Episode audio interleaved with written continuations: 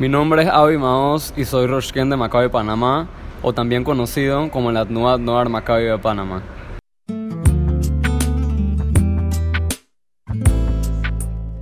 Tengo el honor de unirme a este programa llamado Macabeo Escucha y hablarles un poco del movimiento BDS o el BDS Movement.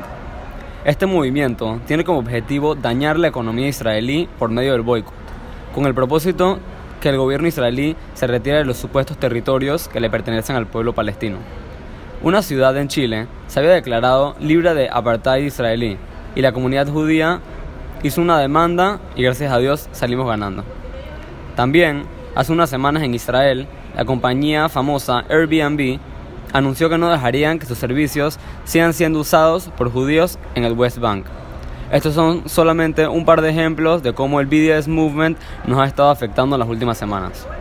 Nosotros como judíos en la diáspora no podemos ser indiferentes ante esta discriminación hacia nuestro pueblo. Debemos luchar contra esto y siempre apoyar a nuestro Estado, el Estado soberano de Israel.